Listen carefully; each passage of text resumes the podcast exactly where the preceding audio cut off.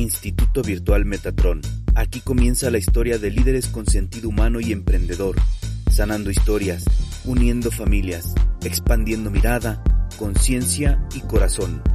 Instituto Virtual Metatron. Trabajando con el alma. Hola, soy Elizabeth Tajau y les doy la bienvenida a este nuevo episodio del podcast del Instituto Virtual Metatron, donde la ciencia y el fenómeno se unen. Ok, buenas noches. Creo que ahora sí se escucha. Perfecto. ¿Cómo están? ¿Están listos para que sigamos con programación neurolingüística? Estamos listos, maestra. Bueno, vamos a continuar con lo de la neurología, especialmente porque con programación neurolingüística trabajamos todo nuestro sistema neurológico. Entonces, voy a empezar por algo que es muy sencillo. Tenemos cinco sistemas representacionales, es decir, nosotros tenemos cinco antenas que van a, a tomar todo lo que está en el medio para nosotros poder reaccionar. Esas cinco antenas se llaman cinco sentidos. Tenemos la vista, tenemos la escucha, el oído, tenemos la nariz, lo que huele, la boca, lo que sabe, y tenemos todo lo que es la piel. La piel tiene una antena. Entonces, eh, creo que puse en algún momento un ejemplo donde si pasamos por un lado donde algo nos asusta, pero no nos damos cuenta, nuestro cuerpo reacciona al miedo y se espeluca, ¿no? En lo que nos espelucamos. Por ahí, en Venezuela dicen, pasó un muerto, ¿no? Son de esas cosas que, que suceden, pero nos, nos causa algo que no sabemos cómo interpretar. Bueno, el asunto es que tenemos estos cinco sentidos y cada sentido tiene un idioma. Hay gente que habla en visual, hay gente que habla en kinestésico, que es el cuerpo, es la piel, son los huesos. Está el auditivo, está el olfativo, está el gustativo. Entonces, hablamos en cinco idiomas diferentes. El idioma visual es el que va a hablar sobre colores, sobre formas, sobre lo que ve. Incluso cuando alguien esté conversando con ustedes diga, yo veo que la situación está caótica, su imagen es de una ciudad caótica, su imagen es, está algo revuelta. Entonces, si queremos saber un poco más, hacemos algunas preguntas. Luego está el auditivo. El auditivo, su sistema predominante es el oído. Entonces, el oído va a escuchar todo, escucha lo más mínimo, las inflexiones de la voz, cuando subimos, cuando estamos molestos, cuando estamos tristes. Entonces, ese tono lo, lo escuchamos todos lo escuchamos, pero el, el, que tiene el sistema auditivo predominante lo va a escuchar más. Luego está el sistema kinestésico, que es la piel, y es, está, eh, de, de, alguna manera la piel está en nuestro inconsciente. ¿Por qué? Porque cuando vamos, por ejemplo, por una calle, yo creo que lo, he dicho varias veces, y algo nos asusta, nos vamos a espelucar y no sabemos por qué hay. hay en Venezuela se decía, pasó un muerto. No, no pasó un muerto. Hay algo en el ambiente que el cuerpo eh, activa como en la piel esas señales. Entonces tenemos nuestros cinco sentidos. Cada, cada sentido tiene un idioma y en esos idiomas es que habla la PNL. ¿Por qué? Porque nos, tenemos nada más una parte del mundo. Si yo soy solamente visual, y me dedico a ver todo y hablar en, el lenguaje visual, yo me estoy perdiendo de una experiencia sensorial distinta que es la de, la de, ah, perfecto, gracias. Eh, el, el, cuerpo es la antena receptora de todo lo que ocurre. Entonces, se nos espeluca la piel eh, o fijamos más la vista o nos damos cuenta que hablamos en auditivo o gustativo o olfativo. Entonces, cada uno de nuestros sistemas corporales tiene un idioma. Entonces, miren lo complejo que somos. Yo estoy hablando por acá, pero desde lo que yo estoy hablando por acá, ya yo estoy dándoles pauta de cuál es mi sistema predominante. Cuando estamos alertas ante eso y cuando tenemos a alguien enfrente y queremos empatizar, yo voy a escuchar primero su sistema predominante, cuál es su lenguaje. Entonces hablamos en, en, visual. Entonces en visual usamos frases como, este, lo que pasa es que yo veo la situación un poco oscura. Entonces el auditivo dice, por ejemplo, es que esa situación es, le, es mm, se escucha muy poco información sobre esa situación eh, o eh, dice escucho o el sonido de esa situación, la, situación puede tener un sonido o la armonía tiene un sonido. Entonces el auditivo va a hablar en auditivo y cada uno va a tener su sistema representacional. Entonces tenemos el olfativo, la situación le va a oler mal. A mí me huele mal, a mí me huele que eso es chanchullo. El gustativo dice, esto me sabe amargo. Entonces, imagínense la cotidianidad que no nos damos cuenta que eso ocurre. Yo estoy poniendo ejemplos muy cotidianos. A la larga es más complejo en la medida que estamos trabajando en, otras, en otros ámbitos. Por ejemplo, en la gestión empresarial hay muchas cosas que eh, si nosotros solamente tenemos el acceso visual, me voy a perder de lo que, del tono de voz que tienen los gerentes y las inflexiones de voz. Digo, porque soy asesor en gestión empresarial, pero en esa, en esa, en ese, en esa escucha, yo tengo que estar alerta a las frases, al tono de voz. Entonces, el visual va a ir muy rápido porque va a la velocidad de la luz el auditivo va un poquito intermedio, va como bailando porque es el que escucha la música, escucha el ritmo. El kinestésico va a ir muy lento porque va al ritmo del movimiento de la tierra.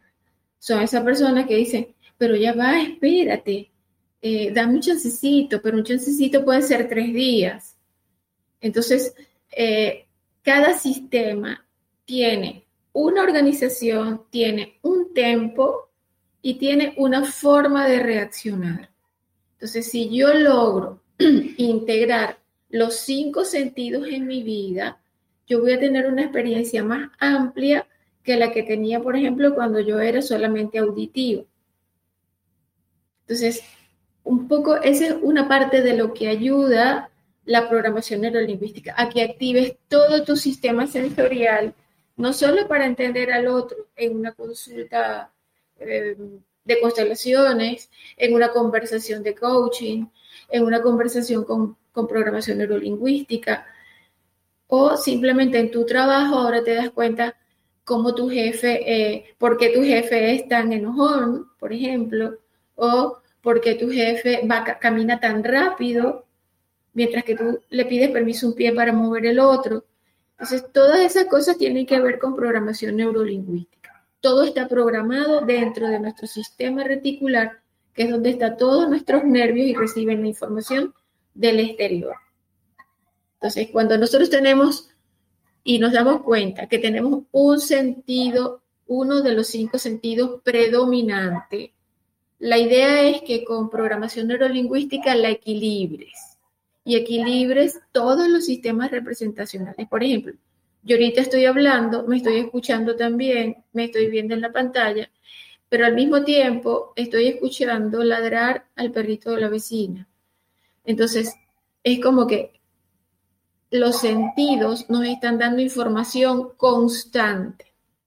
Entonces, PNL los agarró y dijo, bueno, si cada sentido tiene un lenguaje, ¿cuál es su lenguaje?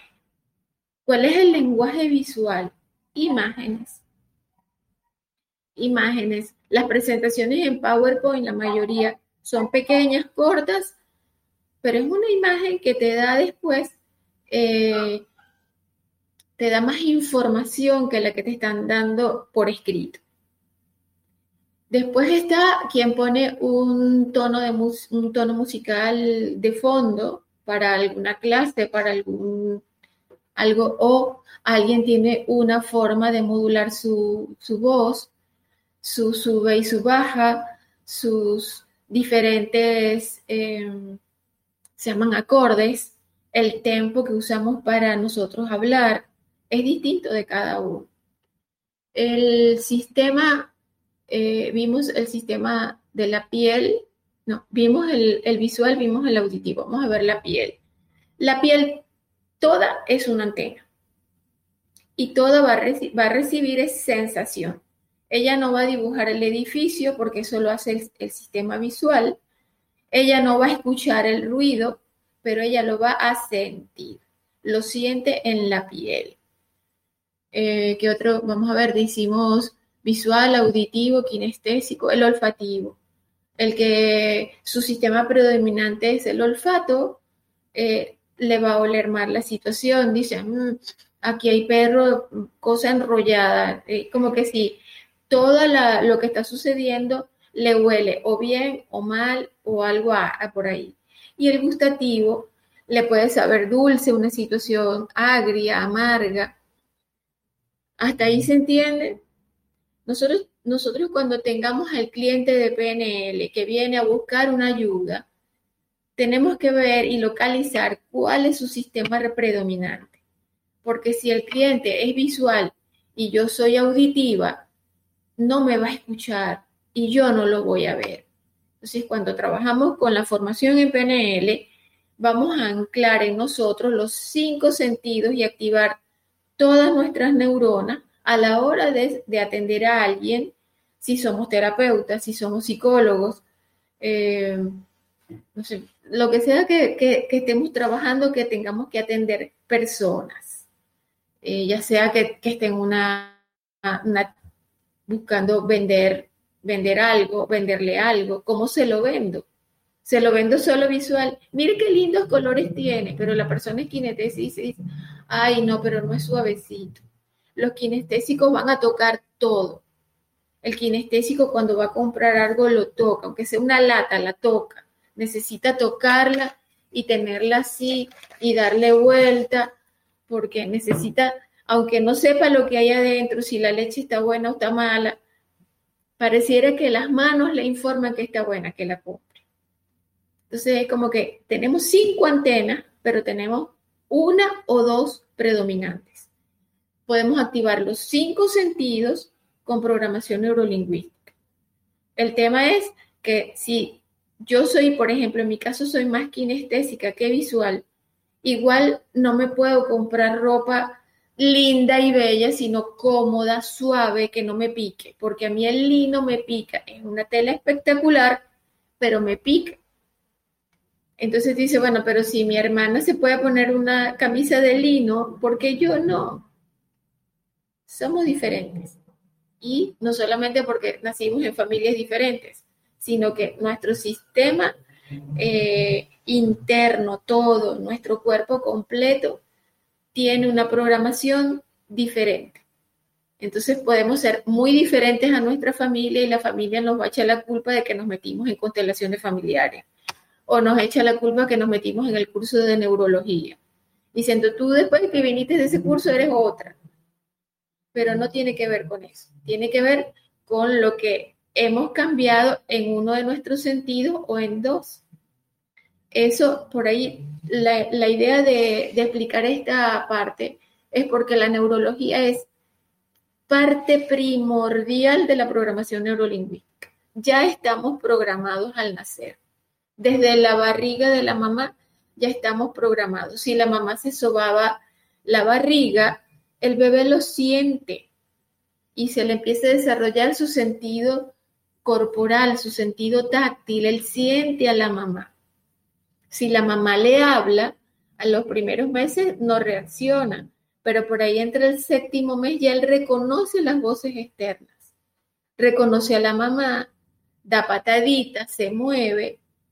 Fíjense lo útil que es conocer nuestros propios sentidos, que muchas veces están ahí y no le prestamos atención. Por ahí cuando no le prestamos atención tenemos que comprar lentes para poder leer. Si le hubiésemos prestado atención en una buena época, tuviéramos todo perfectamente activo. Esta es una especie de introducción a lo que es la programación neurolingüística.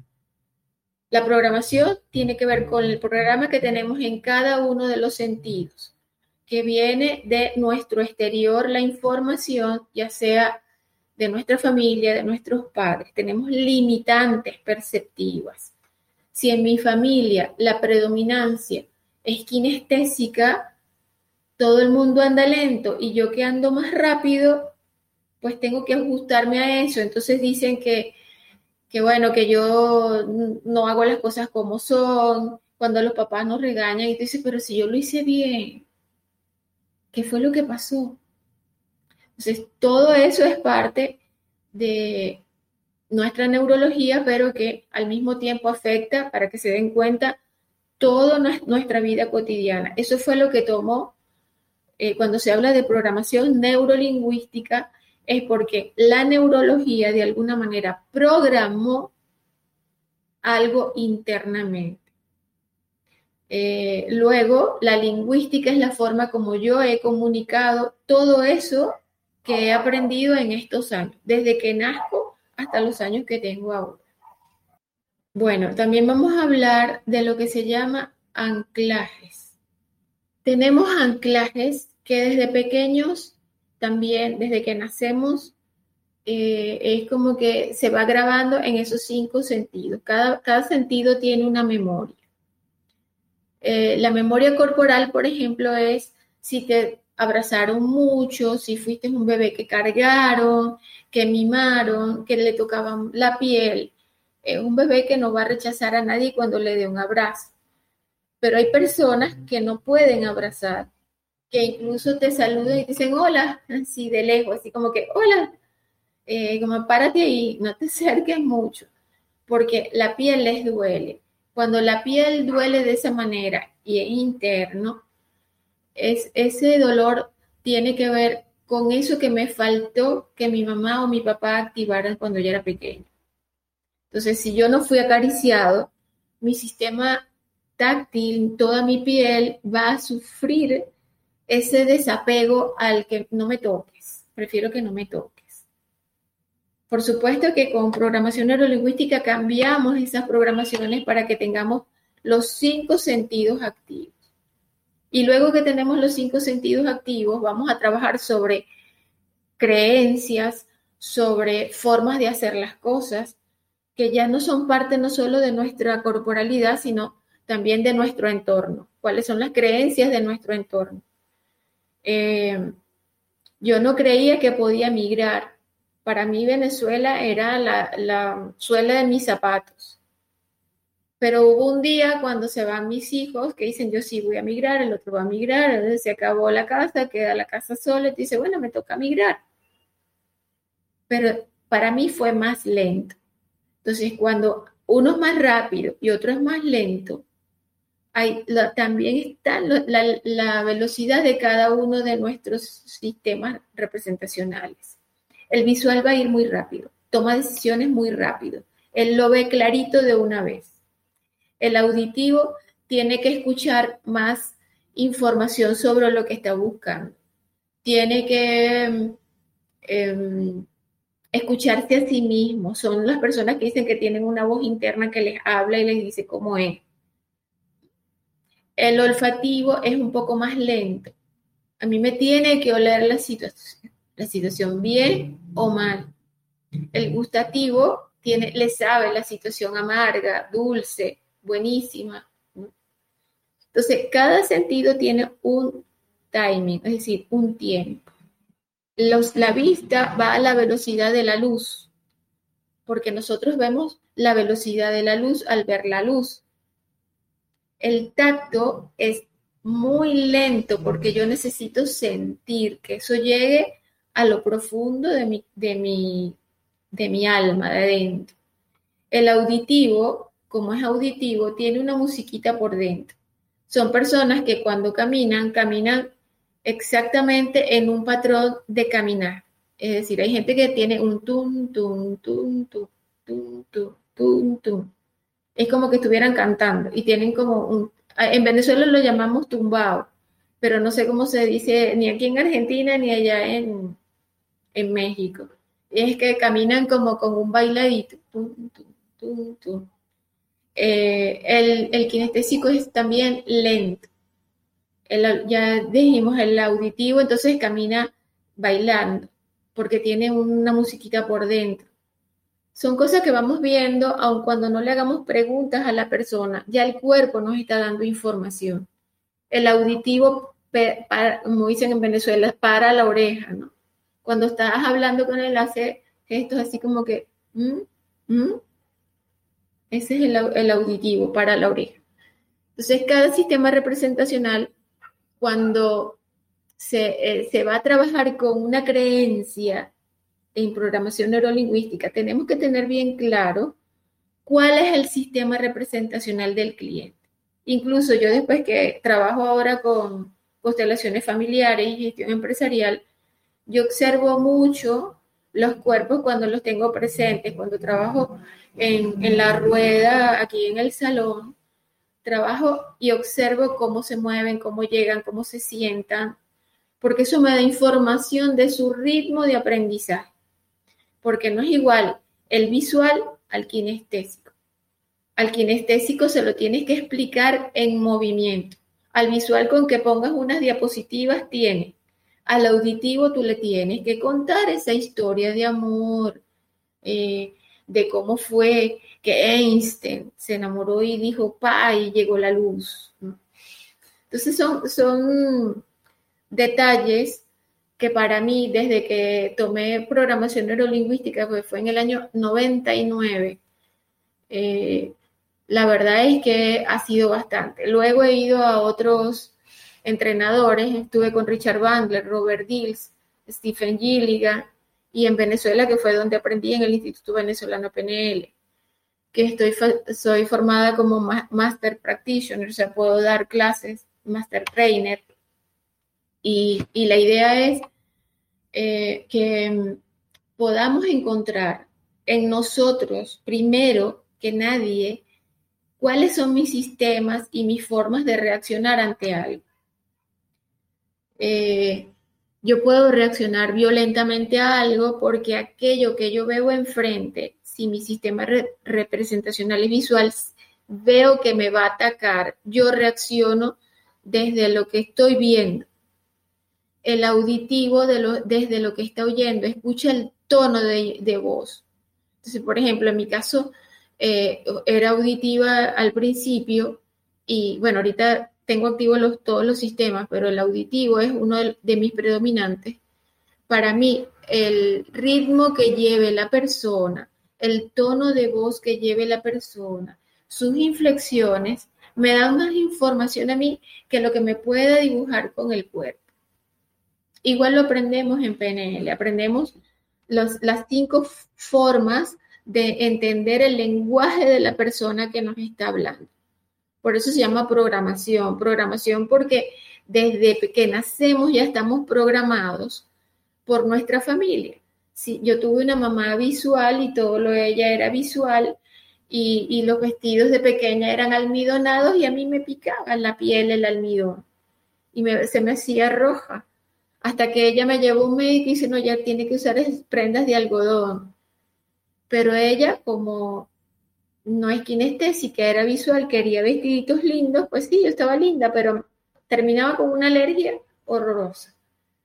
Entonces son cosas que tú dices, bueno, ya me doy cuenta que kinestésica no es, tiene que estar quietecito. Entonces lo visual no necesariamente ayuda a lo kinestésico. Bueno, ¿alguna pregunta? Los sistemas representacionales son clave en programación neurolingüística. Todas las técnicas tienen esos sistemas representacionales, por eso es lo primero que se da. ¿Qué es lo que cada sistema tiene para darnos? ¿Qué información nos da? ¿Cuál es su lenguaje? ¿Cuál es el ritmo? El que tiene el, em, sistema representacional visual activado va a ir a la velocidad de la luz. Entonces, imagínense lo rápido que piensa una persona visual. Para los kinestésicos, que en mi caso yo era yo soy kinestésica, pero ya hoy en día tengo equilibrado un poco los sistemas. Pero el kinestésico eh, va con el ritmo de la Tierra. Ahora imagínense cómo se mueve la Tierra. Ustedes habrán visto en algún video, alguna cosa, que la Tierra se mueve muy lentamente. Entonces, el kinestésico le va a pedir permiso a un pie para mover el otro. Cada uno de esos, el auditivo va a ir con la musiquita, el visual las imágenes, el kinestésico la, lentitud, lo que es con calma, el olfativo va a oler las situaciones que los que no tenemos el olfato definido, podemos decir, bueno, ¿y cómo es que te huele a, feo? O sea, no, esta, esta cosa me huele mal, ajá, pero ¿qué es lo mal que te huele? Porque todo les huele algo el que tiene el sistema representacional gustativo eh, va a hablar de ácido, de dulce. Esa niñita sí es dulce. Eh, a mí me dicen ácida. Ay, tú sí eres ácida. Bueno, ok, está bien, soy ácida. Pero son los sistemas representacionales de la otra persona. Ahora, reconozco mi sistema representacional predominante si dentro de lo que estamos escuchando, luego me van a hacer una tarea esta semana o por, lo menos unos dos días. Observarse cuál es su sistema predominante, cuál es la forma de su lenguaje, cómo caminan.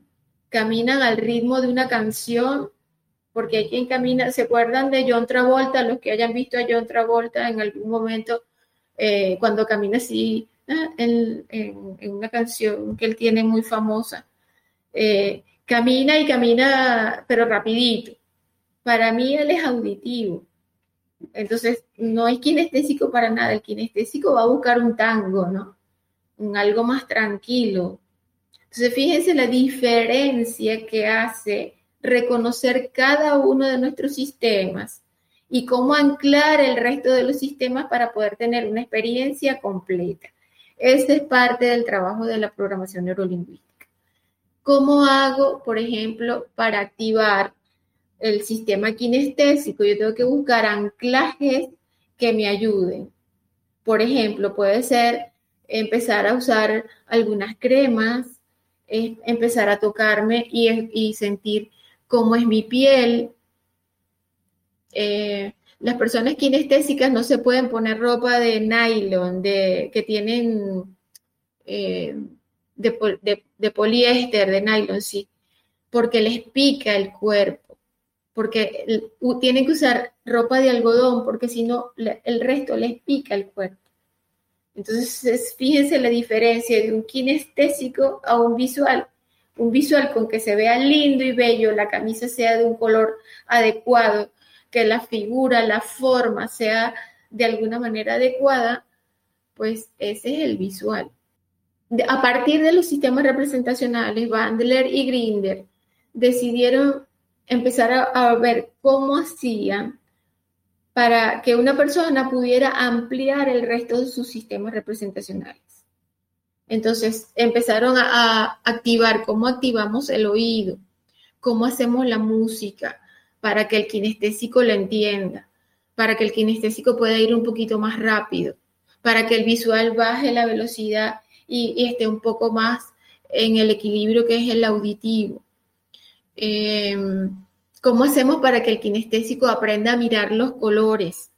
Todo eso está basado en técnicas que Bandler y Grinder empezaron a trabajar. Eh, la mejor para mí de las estrategias que ellos tienen es el anclaje. ¿Cómo hago un anclaje? ¿Cómo hago em, es esa, esa inferencia de que ese es el anclaje que necesita la persona. Eh, porque es difícil, por ejemplo, convencer a una persona kinestésica a ponerse una camisa de lino porque le va a picar en la piel. ¿Cómo hacemos para que no le pique? ¿Qué cosas tiene que hacer el kinestésico para que no le pique en la piel el lino, por ejemplo? Entonces es cómo activar su sistema representacional, esa lentitud, ese sentir que él tiene corporal, para que le sume el resto de los sistemas representacionales y pueda en algún momento colocarse un vestido, una ropa que, que sea acorde y que no le pique. Son, son detalles que nosotros no vemos en la cotidianidad. Eso es programación neurolingüística. Desde que nacemos ya nos empezamos a programar. Las primeras voces son las de mamá y de papá. De cómo ellos hablaban, nosotros vamos a escuchar, aunque cuando no sepamos nada porque somos apenas un bebé, ya sabemos quién es mamá y quién es papá.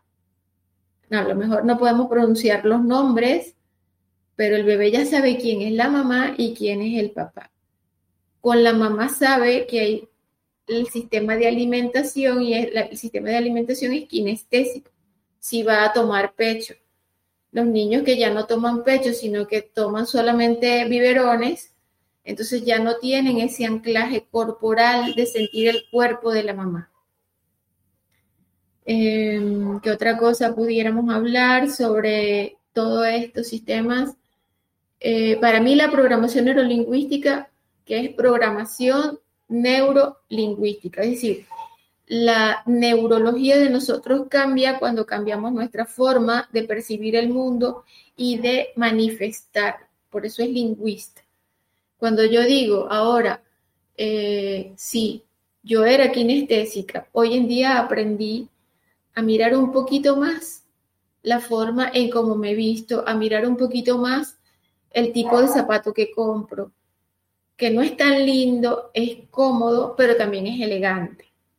Porque me compraba unos tacones así lindos y bellos, altísimos, pero eso es más para una persona visual que una kinestésica. ¿Qué es modelar en programación neurolingüística? Modelar tiene que ver con encontrar un ejemplo de lo que yo quiero lograr. Yo puedo tener una imagen de lo que quiero lograr.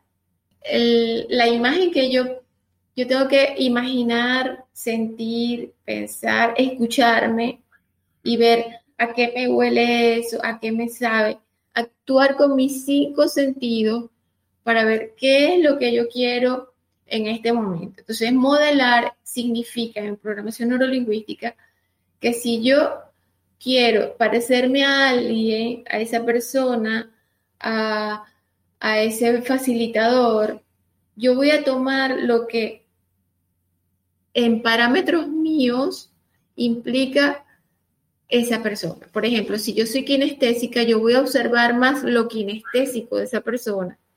Pero si yo estoy consciente y quiero activar más lo visual y la persona tiene unas presentaciones fabulosas, pues yo también en algún momento me puse a hacer presentaciones fabulosas, con muchas más imágenes, pero entonces me pasé de las imágenes. Entonces son cosas que hay que como ir viendo cuál es mi propio equilibrio. Entonces hay técnicas y la primera es esta que se llama modelar. ¿Qué es un modelo? Algo que esté ocurriendo que a mí me guste y que yo pueda igualar. ¿Qué significa modelar? Se trata de, por ejemplo, imaginar eh, que cuando yo esté dando la clase de constelaciones familiares, yo en mi cabeza voy a tener la experiencia de Hellinger, que, que lo vi, lo conocí y tomé de él esas, cómo hacía los movimientos, que, cómo movía las manos. Igualmente con programación neurolingüística. Con programación neurolingüística estuve en el viaje del héroe de Robert Dills con Richard Bandler y con estas dos personas que son totalmente diferentes al dar la formación, pude adaptar la formación de programación neurolingüística un poco más hacia ese viaje del héroe de Robert Dills, donde él hablaba que cualquier cambio que queremos hacer en nuestra vida inicia por un viaje del héroe.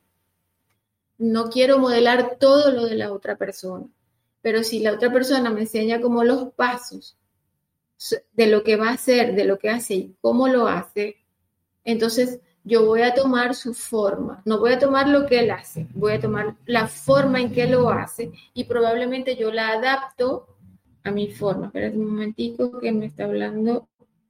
Modelar a alguien que yo admire y que quiero tomar uno de sus eh, talentos, tal vez, porque no voy a modelar toda su persona. Al modelar, lo que hacemos es incorporar nuevas acciones nuestras que van a mejorar nuestro sistema. Entonces, si por ejemplo En mi caso, a mí me costaba ser visual en el sentido de colores de combinación de ropa.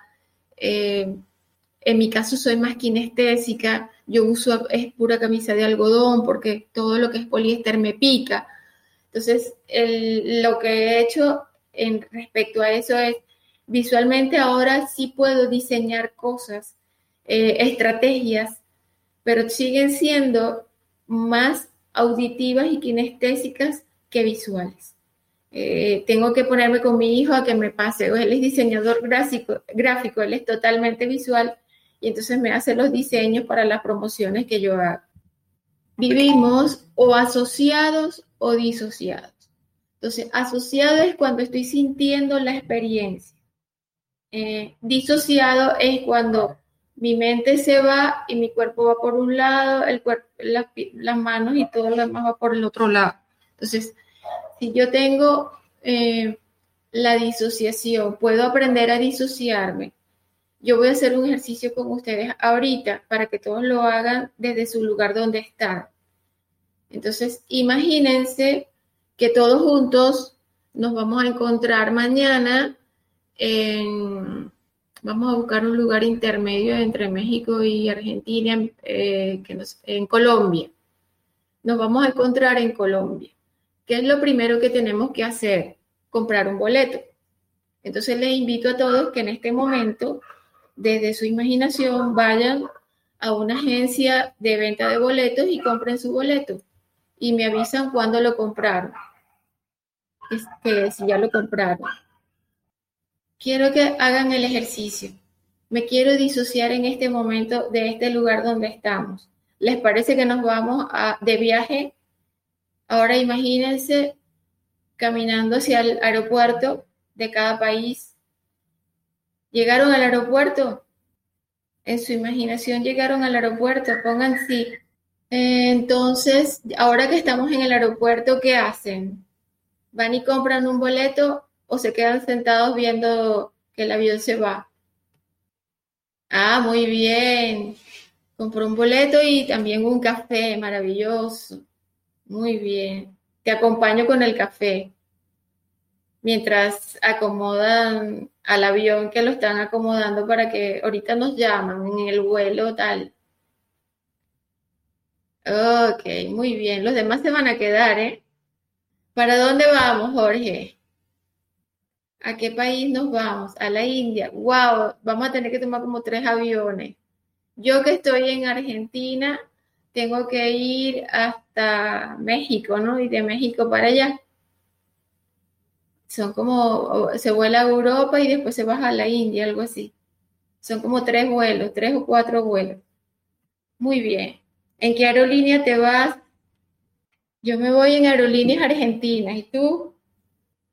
Ah, por Aeroméxico. Pero tenemos que hacer escala eh, o en España, por ahí, por uno de esos. A lo mejor nos encontramos en el aeropuerto y después de ahí seguimos juntos, ¿no? Si alguien del grupo se quiere venir y montar, miren lo que es sabroso montarse en un avión. Primero pagamos el boleto.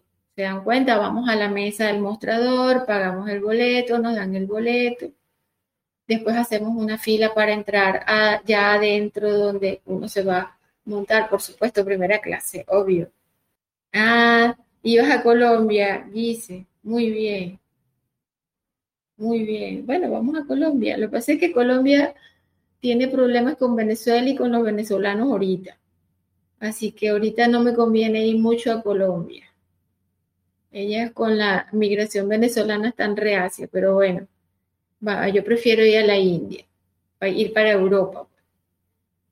Este, tal vez nos encontramos en algún aeropuerto por ahí, dice.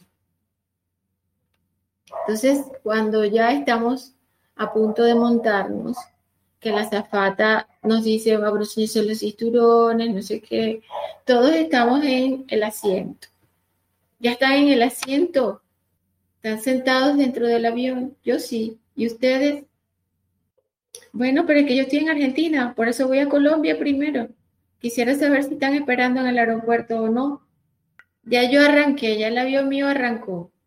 Ya yo voy allá en vía Colombia. No, espérame en Colombia, voy a llegar a Bogotá y de Bogotá nos vamos para España y de España nos vamos para la India. Y bueno, si tenemos que ir a recoger a Jorge a México, pues nos vamos para México, no pasa nada. Ah, pero tú estás en la hermana República, en Uruguay, aquí al lado. Nos podemos encontrar en la frontera en un ratico de esto, cerca de mi casa, porque vivo en provincia. Bueno, pero vamos a montarnos en el avión. ¿Qué es lo primero que hacen cuando se montan en el avión? Muy bien, Jorge. Nos montamos, nos aseguramos el, cinturón, ya las maletas están adentro y el piloto dice, preparados para salir, el vuelo está con la torre de control y empieza a rodar por la pista de salida. ¿Cómo se siente eso cuando va pasando, ni siquiera se ha subido, va recorriendo la pista de salida? En una de esas ya empieza a acelerar, se eleva y arranca. ¿Cómo se siente esa subida? Vayan sintiéndolo. ¿Cómo se siente subir? Si han subido algún avión, todos hemos pasado por eso. Y después que estamos en el aire, estamos quietecitos Exacto, emoción y paz. Entonces, ya vamos, ya vamos a suponer que ya pasaron las 17 horas para llegar a, de aquí a Colombia son tres horas, algo así, tres, cuatro horas. Pero de Colombia a la India, por ejemplo, son casi tres días.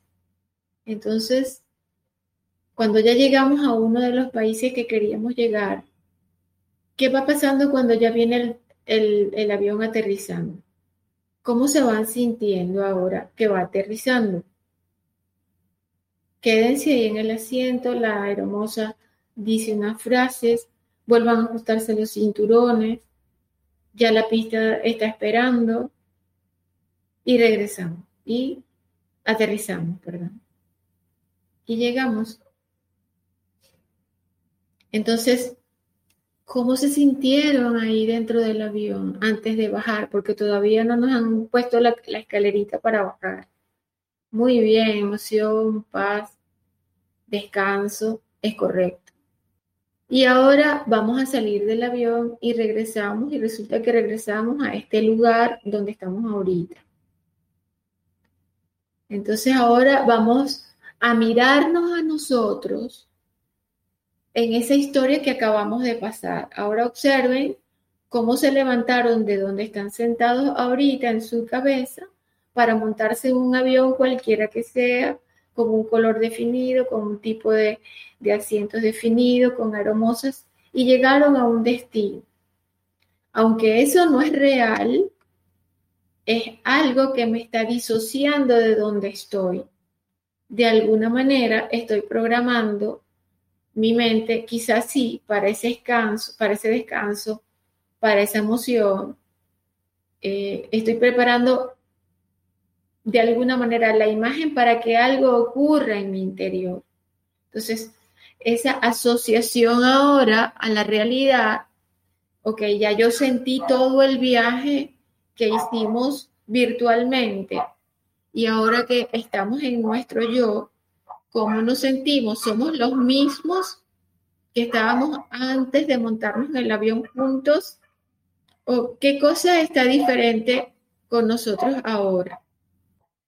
¿Tienen alguna sensación ahora que ya están sentados en su casa otra vez escuchándome? Entonces, si ahora desde acá podemos observar los pasos que dimos imaginariamente Fíjense que uno es asociado a la experiencia y mirarnos ahora cómo hicimos ese, ese juego en nuestra cabeza es disociado. Entonces, tenemos asociación, disociación. Asociación es cuando yo lo estoy viviendo. Exacto, las sensaciones. Y disociación es cuando yo no estoy asociado a las sensaciones. Entonces, el disociado es cuando yo me veo montarme en el avión. ¿Por qué estas dos cosas que son tan diferentes están en programación neurolingüística? Porque si yo voy a trabajar un tema mío, una, limitante mía, por ejemplo, lo que pasa es que me da flojera estudiar. Si yo quiero eh, que la flojera cambie, yo tengo que disociarme para ver qué cosas em, tiene la flojera que puedo disociarme de ellas para asociarme entonces a la proactividad. Entonces, qué cosas tiene una y qué cosas tiene la otra, pero tiene que ser una sensación como la del viaje. Asociado es entonces pensar ya en lo que quiero de futuro, como si lo tuviera ahora, e ir disociándome de lo anterior. Eso puede pasar eh, con, una persona que llegue a consulta de ustedes, si van a, si van a ser el practitioner, el máster, el trainer, no sé. Eh, incluso sirve en constelaciones familiares y en gestión empresarial. En cualquier cosa sirve la programación neurolingüística para lograr un objetivo. Si yo no logro el objetivo es porque todavía no lo he visto completamente en esa asociación. Si yo quiero lograr algo, tengo que asociarme a eso. Tengo que sentir esa emoción de ese viaje. Tengo que sentir que es una sensación corporal. Entonces, nuestro sistema reptil se va a activar para decir, ya va, esto, esto parece real. Entonces, si el, el reptil nuestro le parece real, va a ser más fácil que yo logre hacer algo. Eso es parte de las metodologías de la, PNL. Tiene varios, varios modos de hacer que tú encuentres esa sensación que te va a llevar al más. Por eso se habla de asociación, disociación. Hay un, un, eh, dicho venezolano que, que dice sobre si me asocio a ti, te tengo muy cerca. Si me disocio de ti, te tengo muy lejos. ¿Dónde nos encontramos? Entonces se busca el punto intermedio. La asociación entonces es, me asocio a una experiencia y a sensaciones que yo normalmente no siento. Entonces, si quiero planificar algo, si quiero planificar algo para que me salga bien, yo tengo que ayudar a mis sensaciones a asociarse a eso que yo quiero.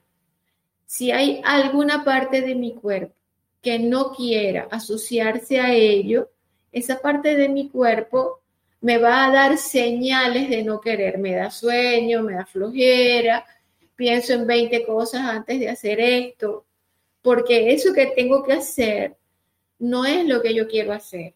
Entonces, ¿qué hacer para yo poder eh, terminar una tarea, ya sea en una empresa, ya sea, eh, no sé, en la vida cotidiana? Bueno, me toca barrer, ay, qué fastidio, y dejo, dejo sin barrer una semana. No se puede hacer eso, hay que barrer. Entonces, ¿cómo me asocio al bienestar cuando yo esté eh, barriendo, por ejemplo? Entonces, la asociación es para yo sentir más bienestar la disociación es para verme desde otro lugar y elaborar el camino para sentirme mejor. Parte de eso son las técnicas de programación neurolingüística. Entonces, asociado es cuando nos asociamos a el pleito, al embrollo, a lo que no me va bien. La, mayoría de las personas, eh, su lingüística es, primero te echo el cuento malo y después vamos a ver cómo hacemos con el cuento bueno.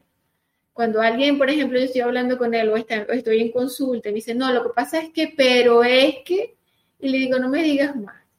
Si ya usas el pero es que, anulaste la oración anterior. Sí, lo, yo quiero ir para la India, pero es que ya, ya eliminaste todas las sensaciones.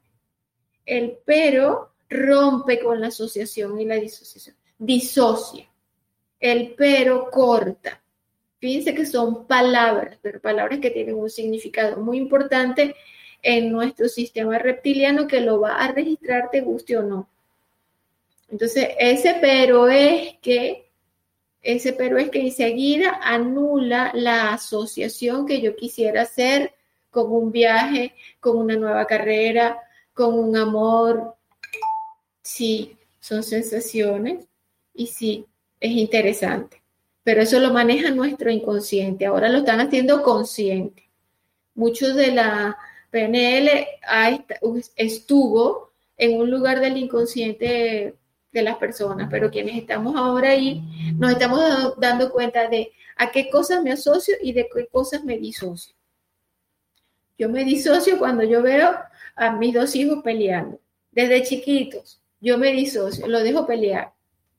Una vez eh, me preguntó mi ex esposo que por qué yo hacía eso. Le digo, porque tienen que aprender ellos dos a, a resolver sus problemas. Yo no tengo por qué resolverle los problemas a ellos. Así desde chiquito aprenden a negociar, porque si no, los dos van a ir castigados. Entonces empiezan las negociaciones y hoy en día tienen una estrategia ya de grandes. Entonces son, son eh, aprendieron a que si se asocian tienen la experiencia más grata con el hermano o mejor se disocia del hermano porque entonces tienen cosas disímiles y se separan. Pero como está la mamá de por medio y dice, bueno, son mis hijos y tienen que tener armonía, vamos a ver cómo hacemos para que estos dos se asocien. Hoy en día son los mejores hermanos que he visto por ahí, andan juntos, ya están casados, ya están viviendo cada quien en su casa, pero vienen a vivir juntos cerca, cerca uno del otro. Entonces son cosas que tú dices, bueno, cómo se asocia y cómo se disocia. Si alguien viene con, a una consulta, cuando vaya a la consulta de ustedes y va y llega y dice, por ejemplo, lo que pasa es que a mí me está pasando esto, siempre busquen el contexto de disociarlo para que lo pueda contar sin la emoción, porque yo soy psicóloga y cuando a veces tengo consulta, hay personas que llegan y apenas empiezan a hablar, empiezan a llorar. Yo les dejo que lloren, porque yo no me voy a asociar a su dolor. Parece duro, pero los terapeutas, los consteladores, los peneleros, no podemos asociarnos al dolor de la persona, porque tenemos que ayudarlo desde otro lugar. Entonces yo me disocio, esa persona está asociada, una vez que se calme, yo puedo conversar, puedo arrancar con una conversación. Y aquí está un ejercicio que les invito a hacer, bueno, un poco es, eh, quiero que cierren los ojos y, pongan el audio y solo me escuchen. Y así como vivimos la experiencia afuera sobre montarnos en un avión, vamos a montarnos de verdad. Ahora mírate a través de los ojos tuyos, cómo tú vas caminando Obsérvate cómo tú vas a comprar el boleto. Obsérvate de dónde sacas el dinero. Y obsérvate cómo te venden el ticket. Y obsérvate cuando te mandan a pasar para adentro de, de migraciones. Y obsérvate, sigue observándote en la medida que vas haciendo los pasos, subes la escalera del avión, te montaste en el avión, y ves que cierran la compuerta, pero tú estás fuera del avión, tu cuerpo y lo que sea está dentro del avión. Y ahora observa cómo arrancó el avión, se fue y tú te quedaste allí y una parte de ti se va en el avión. Ahora, ¿cómo está tu cuerpo en este momento? ¿Qué hizo tu cuerpo cuando el avión despegó? Ponle una palabra allí en el chat.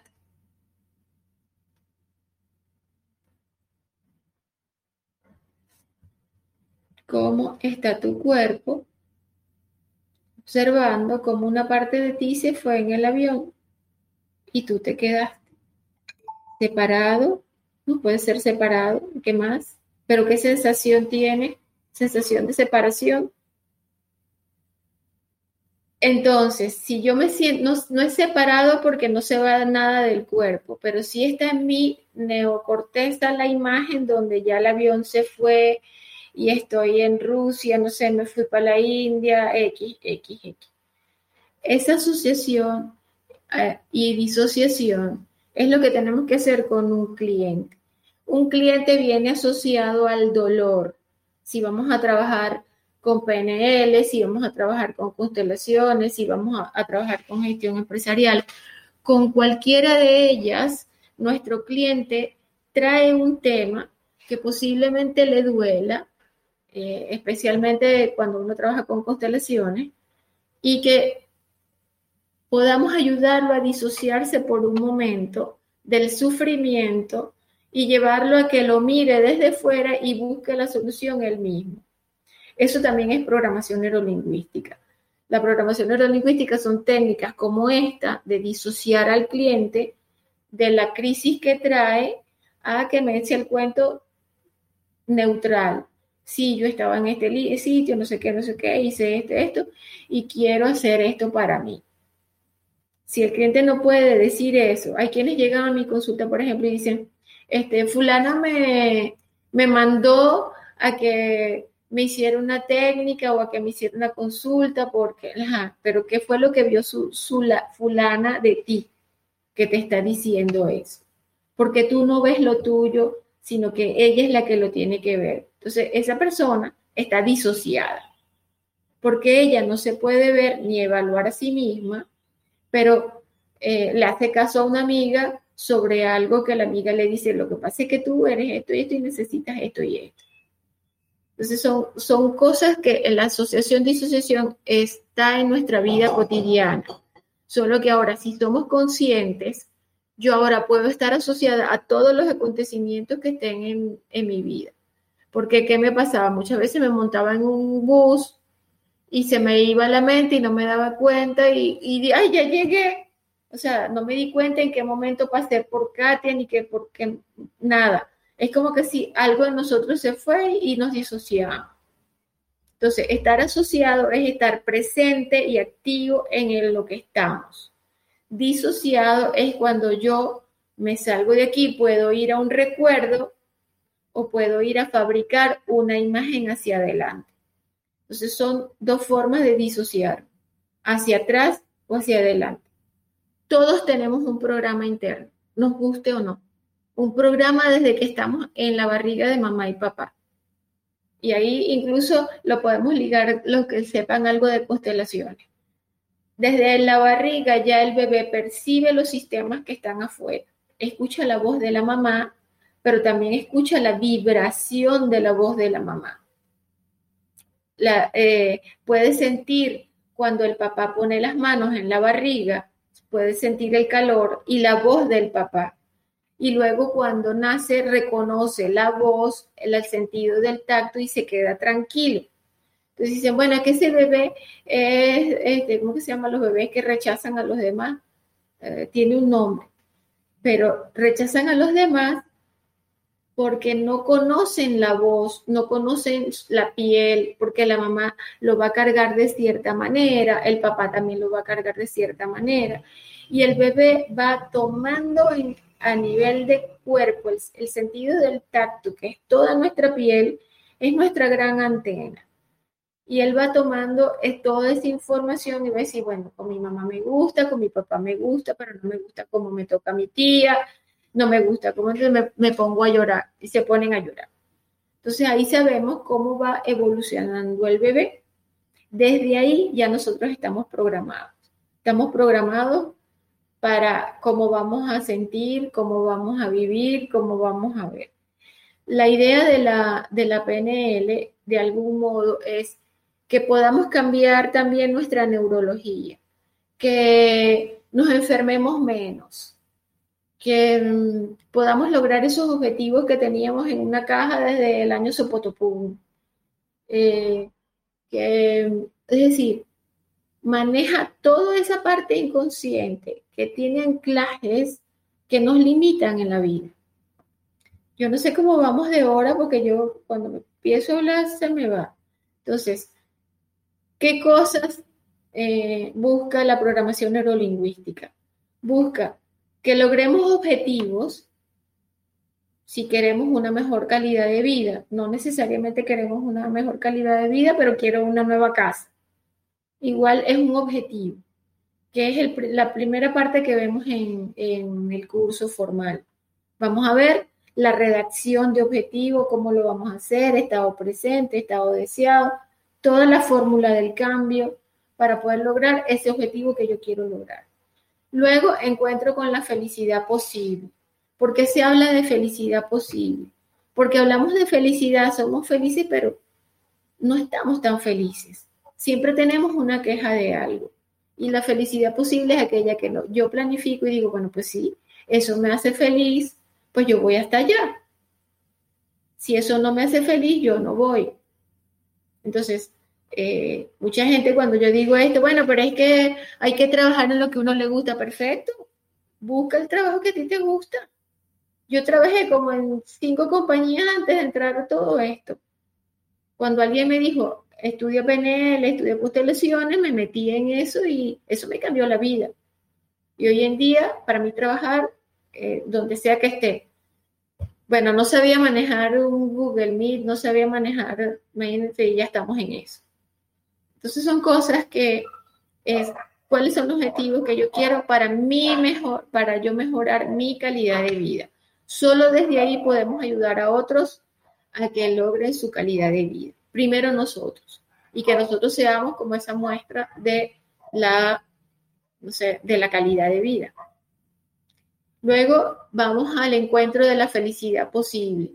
¿Qué significa felicidad posible? La felicidad posible quiere decir que mucha gente cree que la felicidad no existe, que es un momento. No, la felicidad puede tener altos y bajos, pero si yo decidí ser feliz, yo soy feliz, incluso en medio de una crisis. Y habrá quien me critique, pero bueno, tú estás lista, pues, bueno, sí, bueno, pues. ¿Mm? Yo recuerdo mucho, esto no, esto no lo aprendí de PNL, sino de mi papá. Mi papá desde siempre decía, cada vez que mi mamá se ponía brava o nosotros hacíamos algo, lo primero que decía es, esto es para ser felices, vamos a arreglarlo en son de paz. Entonces, esa frase a mí me quedó. Entonces, para mí la felicidad es una decisión, no es algo que ocurre, es algo que yo puedo hacer que ocurra. ¿Sí se entiende? Entonces, por eso este encuentro con esa felicidad posible, yo lo puedo planificar. Yo puedo decir, mañana todo el día voy a ser feliz. Luego vamos a mirar lo que es el aprendizaje. Todo esto nos deja un aprendizaje. Hay, hay formas de aprender y esta forma de aprendizaje es eh, desde varios ámbitos. Perfecto. Qué bueno que se entiende. Sí, porque es la idea que se entienda. Entonces, el, cada aprendizaje nos plantea un cambio. Cada aprendizaje de, no sé, de una creencia, un cambio de creencia, eh, un cambio en, me mudé de casa, todo eso me va dando un punto para aprender. Gregory Bateson que es uno de los que aportó a Bandler y Grinder para mirar todo lo que era el proceso de cambio. Eh, usaron una teoría matemática. Eh, aquí más o menos él le explica que dice, por ejemplo, estado presente más recursos es igual a estado deseado. Esa es la fórmula que ellos idearon del aprendizaje. Entonces, el estado presente, ¿cuál es? Es el yo aquí donde estoy ahora. El yo ahora presente es, estoy en una mesa, estoy conversando con ustedes vía online, estamos en un, chat. Eso, ¿qué aprendizaje me deja no solo de lo que estamos hablando? ¿Qué es lo que yo estoy haciendo? ¿Qué pasos estoy haciendo? El aprendizaje cero es el estado presente que es mi incompetencia inconsciente. Es decir, no sé que no lo sé, ni siquiera sé que no sé nada. Ese es mi estado presente.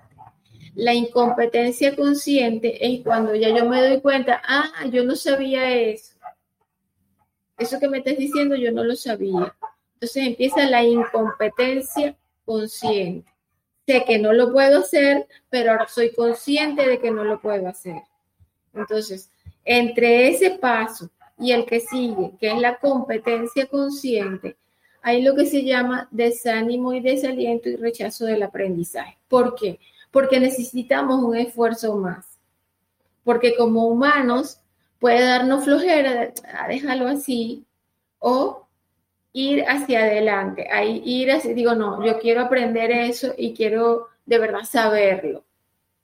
Entonces paso en, ese, en esa curva que va subiendo, no sé si, a ver si con el, con el mouse se ve que rueda, sí, ahí va, ahí va el mouse. De esta incompetencia inconsciente que no sabía que no sabía, voy a la incompetencia consciente. Ahora sé que no sé, no sé de eso. Yo no sé lo que es PNL.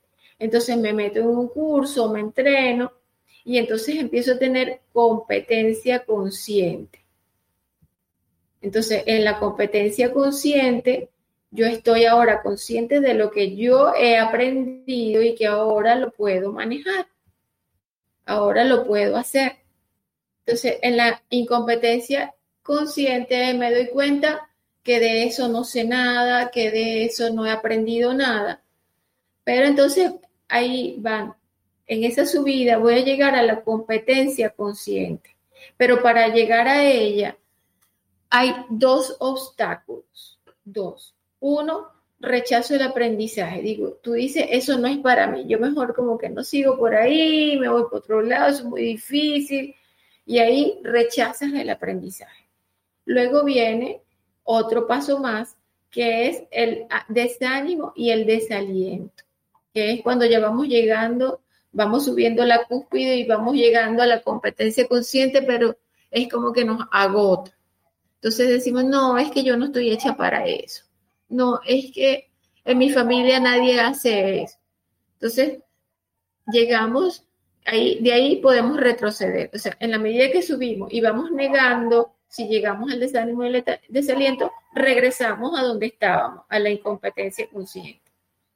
Una vez que ya creemos que sí sabemos, que sí hemos podido tener, ahora me doy cuenta que lo sé, que lo sé hacer, que es la competencia consciente, ya ahí solamente queda un paso, que en Venezuela se usa la frase el TMT, que es el todo menos tesis, que es cuando ya yo voy para tener la competencia inconsciente de lo que yo estoy haciendo, desisto.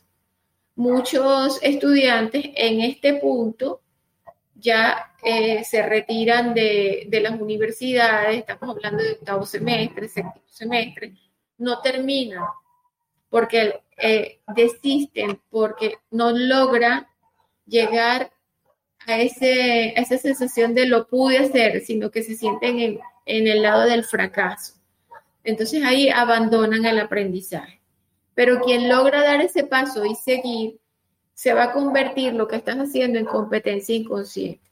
Entonces fíjense que, por ejemplo, eh, hay cosas de la programación neurolingüística, teorías, que yo se las puedo explicar de la nada porque me las sé, porque tengo una competencia consciente de lo que es la, la programación neurolingüística. Pero importante fue que una vez estaba haciendo algo, no me acuerdo ahorita en este momento qué fue, que mi hija me dice, se nota que tú eres trainer en PNL. Ella estaba en medio de una crisis con un proyecto que tenía. Le dije dos cosas y de una vez ella arrancó y dice, se nota. Pero es porque está inconsciente. Yo no sabía que estaba diciéndole algo de PNL. Entonces son cosas que son, incluso con su propia carrera que tengan, por su, con su propio trabajo que tienen, ya ustedes tienen competencias conscientes. Lo que tenemos que trabajar en programación neurolingüística son esas competencias que están en el inconsciente todavía y que no han logrado salir. Sí tenemos muchas competencias, pero preferimos decir, no, es que yo no sé hacer eso. No, es que yo no me voy a poner en eso. Entonces, esas son cosas que nos quitan una parte que está en esa memoria donde decimos, bueno, ya no soy tan competente en esto. Entonces, bajo de mi competencia consciente de saberlo a quedarme en competencia inconsciente y de decir, eh, rechazo el aprendizaje, no quiero, no, quiero saber nada de eso. Entonces, aquí está descrito lo que son los dibujitos que estaban en el, en el post anterior, que es la incompetencia inconsciente cuando yo ni siquiera sé que yo no sé, yo no sé que no sé nada. La incompetencia consciente cuando me doy cuenta que yo no sé hacer eso. la competencia consciente cuando yo me entreno y digo yo ahora sí lo sé hacer y la competencia inconsciente cuando ya lo hago autónomo, cuando ya es, es como que eh, directo, autónomo, o sea, lo aplico y ni siquiera me doy cuenta que lo estoy aplicando. Hay, hay muchas cosas van a pasar con eso, con ustedes, mientras estén en el programa, porque, porque todo esto afecta a nuestra neurología. Es decir, esas incompetencias y las competencias están en nuestro sistema, con todo nuestro sistema reptil. Y ahí está esa sensación, es como que, aunque nosotros digamos que nuestro hemisferio derecho no lo recuerde o el hemisferio izquierdo tampoco lo recuerde, el cuerpo sí lo va a recordar. Y dice, yo sabía que yo he pasado por aquí antes, pero no me acuerdo cuándo. Eso pasa cuando tenemos ya la competencia inconsciente. Incluso, por ejemplo, la primera vez paso por una calle y me sale un perro y me ladra y pego la carrera. La segunda vez se me olvidó, pasé por la misma calle, vuelvo a pasar el perro y dije, no, para la próxima eh, no voy a pasar por aquí. Entonces ya ahí hago competencia consciente. Ya me di cuenta que si paso por ahí el perro me sale. En la primera, incompetencia inconsciente, incompetencia consciente cuando reconozco al perro y después la competencia consciente. Y a un día, hay un día que me olvidé que por ahí, por esa calle no se pasa, pero ya quedó grabado en mí.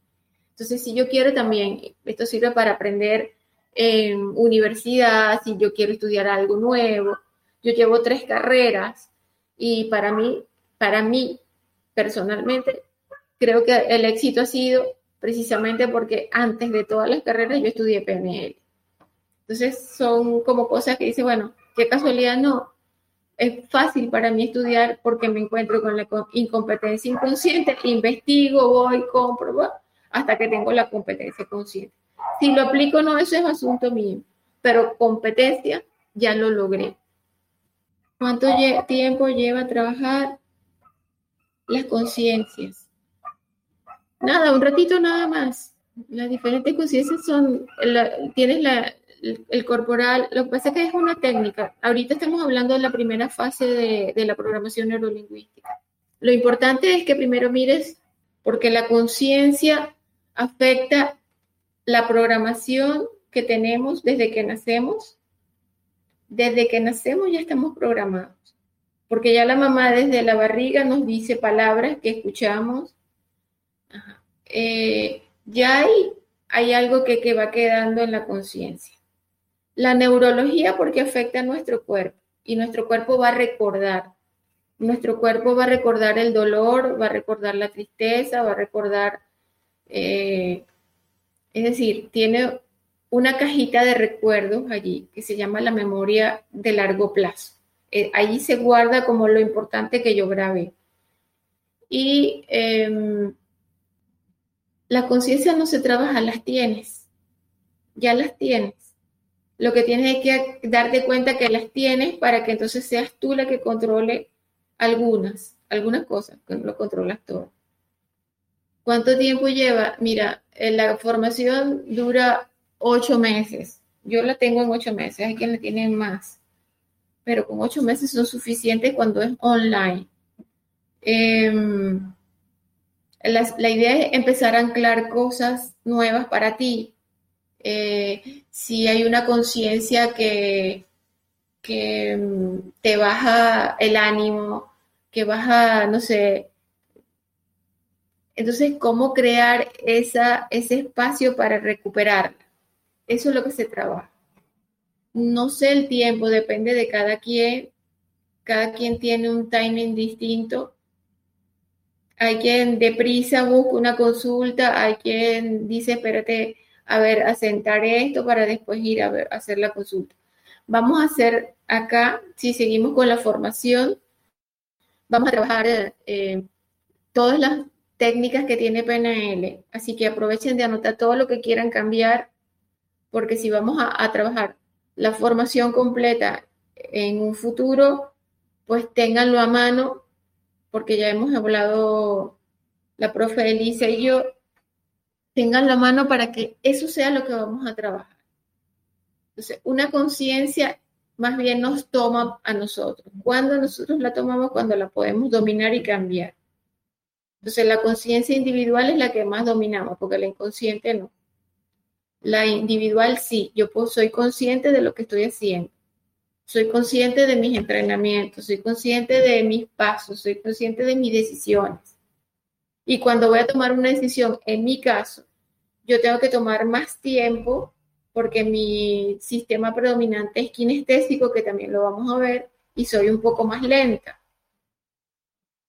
Es como, no voy tan rápido con mis cosas, ya va, espérate un momentico, déjame pensarlo, déjame sentirlo, porque aprendí con programación neurolingüística que no solo era mi mente la que fabricaba la idea. Cuando hablan del, del tesoro y el mapa del tesoro, todo el mundo lo dibuja, lo ponen en una pared, recortan cosas, no sé qué, pero eso se quedó en la pared, ¿dónde está aquí adentro? Ese es mi trabajo. En PNL es, ¿dónde está esa imagen aquí adentro? Si yo la produzco aquí adentro, no necesito el mapa del tesoro afuera, porque es aquí adentro donde se toman decisiones en el sistema reticular que va al cerebro, se toman decisiones desde ahí esto no te conviene salir, no te metas por ahí. En otras me dicen, no te vistas que no vas. O sea, son cosas que están en, en nuestro inconsciente. Pues tenemos consciente, inconsciente, tenemos conciencia, son muchas cosas que vamos a ir mirando. Están trabajando en neurología. Acuérdense el tema de su formación. Y para mí la PNL toca todo lo que es la neurología de nosotros, todo porque todo tiene una sensación, todo tiene un, eh, ¿cómo se llama? Una hormona que brota, una hormona que dice, epa, échale bastante para que se ponga rápida. Cuando tenemos estrés, ¿qué hace? Nos pasa una inyección dura desde adentro de adrenalina para que nos pongamos pilas. Si estamos tranquilos, entonces empieza a tirar dopamina para que nos tranquilicemos, para que quedemos quietecitos y nos vamos a dormir. No necesitamos pastillas. Eso, para mí eso ha sido una, un descubrimiento desde que estudié PNL hace 21 años. Pero es eso, es hasta dónde yo puedo controlar mi propio organismo, eh, darle las endorfinas que, necesita, que necesito darle en lugar de andar dramática por ahí. Y eh, digo, tuve un papá que todo el tiempo repetía cada vez que nosotros teníamos un tema, empezaba, este, acuérdense que esto es para ser feliz, acuérdense que esto es para ser feliz. Esa frase se me quedó aquí. Eso es programación neurolingüística. Mi papá a mí me programó y a mi hermano, el que me sigue, nos programó para ser felices. Entonces se puede caer el, techo, se puede caer, hasta eso se repara, no pasa nada, ya vamos a trabajar con eso. Entonces, eso se llama conciencia también, porque también somos leales a esos patrones que nos marcaron estos anclajes con los que estamos viviendo. La PNL trabaja en cinco cosas importantes. Una es lograr el objetivo, pero no cualquier objetivo, porque no sé, hay quienes hacen objetivos en, programación neurolingüística como que me quiero ir a la China, bueno, con que te compres un pasaje y le pagues un hotel, basta, ¿no? Pero es, eh, un objetivo es algo más grande, hasta dónde quiero llegar con esto. Un objetivo puede ser, por ejemplo, en mi caso, la migración no fue fácil. Entonces yo dije, ya va, yo no me voy a ir que se vayan mis hermanos, que se fue mi hermano primero, se fue mi hermana después. Este, yo me quedé tranquila y dije, no, yo me voy a ir cuando me toque irme. Pero ahorita no es el momento. ¿Qué quiero yo al emigrar? ¿Para dónde quiero ir? ¿Qué quiero hacer? Entonces lo convertí primero en un objetivo y luego mirar en dónde yo podía ser feliz, en dónde yo podía sentirme más feliz. Entonces ahí apareció que mis hijos se vinieron para Argentina. Bueno, aquí, aquí estamos, ya estoy aquí, somos felices. La verdad que sí. Entonces, para mí, la PNL ha sido la búsqueda de una mejor vida, de un mejor estar, de menos enfermedad y más endorfina, más, más eh, ¿cómo se llama la otra hormona? Dopamina. Son las hormonas que se activan cuando nosotros nos disponemos a hacer algo para nosotros que sea bueno. Las que nos ponen en pleito, pues nos, nos bajan el sistema inmunológico. ¿Qué buscamos? Pues sí, buscamos todo eso que está ahí, lograr objetivos propios, eh, encontrarnos con lo que nos hace ser felices. Eh, es como que tomamos esas decisiones, esto es para ser felices, esto no es para, para meterse en un embrollo. Si a mí, por ejemplo, al principio cuando me vine quise vender el apartamento y empezaron un pleito. Que si no, que si no lo venda, que si sí, que si lo vende, que si no. bueno, no se vende por un tiempo.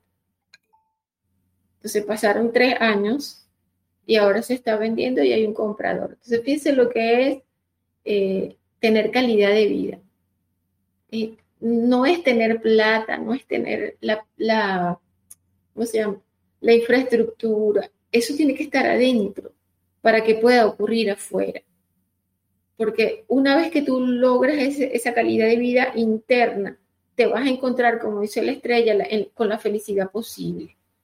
Te vas a encontrar con cambios y transformaciones propias te vas a encontrar con la búsqueda de excelencia, porque estás buscando que sea algo mejor para ti. Entonces son, son detallitos que son detallazos.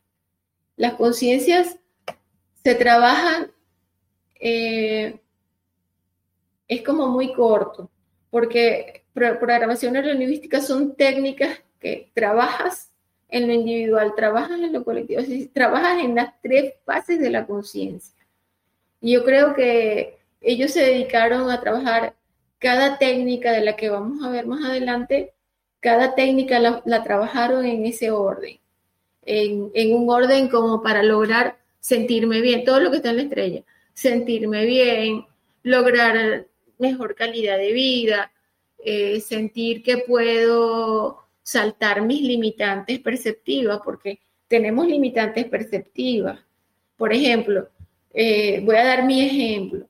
Cuando yo me mudé a Argentina, yo todavía tenía, era puro cliente venezolano vía online. ¿Por qué? Porque, bueno, no, conocía aquí a nadie, yo decía, me sentía en un país raro, estaba aquí con mis hijos. Pero de golpe alguien de Venezuela recomendó a una chica de acá y me dijo, la estoy llamando porque quiero una consulta, porque fulana de allá de Venezuela me dijo que usted estaba aquí. Total es que ella se encargó de regar la voz por Buenos Aires y la verdad es que tengo bastante consulta, tengo los cursos y estamos hablando de apenas tres años. Puedo vivir en una casa. Son cosas que sacamos la cuenta y decimos, bueno, hubo una mejor calidad de vida interna. Ahora, el encuentro con la felicidad posible es como pensamos en la felicidad como una forma de vivir súper extra recontra. No. ¿Qué es lo que te hace feliz a ti? ¿Qué es lo que te hace feliz a ti? No es lo que la gente dice que, que es toda la felicidad. No. ¿Qué es? Hazte esa pregunta. ¿Qué es lo que yo quiero encontrar para mí, para, para yo ser feliz? Porque el cambio y transformación de las limitantes perceptivas porque tenemos limitantes perceptivas debido a los patrones que, con los que vivimos desde nuestra infancia. Si mi mamá no pudo lograr algo, si mi papá no pudo lograr algo, yo también voy a tomar ese mismo modelo. Son mis referencias los primeros siete años. Es decir, a los siete años no aprendemos PNL. Eh, es ideal que un niño pequeño aprenda PNL. En mi caso tuve la suerte que cuando yo llego a PNL, mi hijo estaba pequeño, tendría como 10 años y entraba a las clases conmigo. Entonces, él agarró todo eso y hoy en día, pues está muy bien, hace los planes rápidos, le salen así. Es como que tiene incorporado ya las técnicas internamente. Es decir, si tú puedes cambiar tus limitantes perceptivas, porque todos tenemos limitantes, no es que la tengo yo, porque ya no tengo porque estoy PNL, no.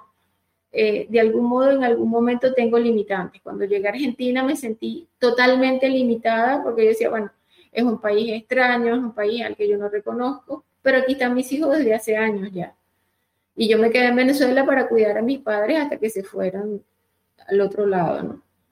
Entonces, cuando yo llego acá, pues el ambiente de estar con mis hijos, recupero y cambio y transformo la limitante perceptiva que eh, tenía en el momento cuando llegué, decía, no, a lo mejor no voy a progresar, a lo mejor no voy a hacer los cursos. Dejen sus comentarios y nos vemos luego. Instituto Virtual Metatron, donde la ciencia y el fenómeno se unen. Muchas gracias por estar. Los invito a seguir nuestras redes sociales como Instituto Virtual Metatron. Nos escuchamos en la próxima emisión.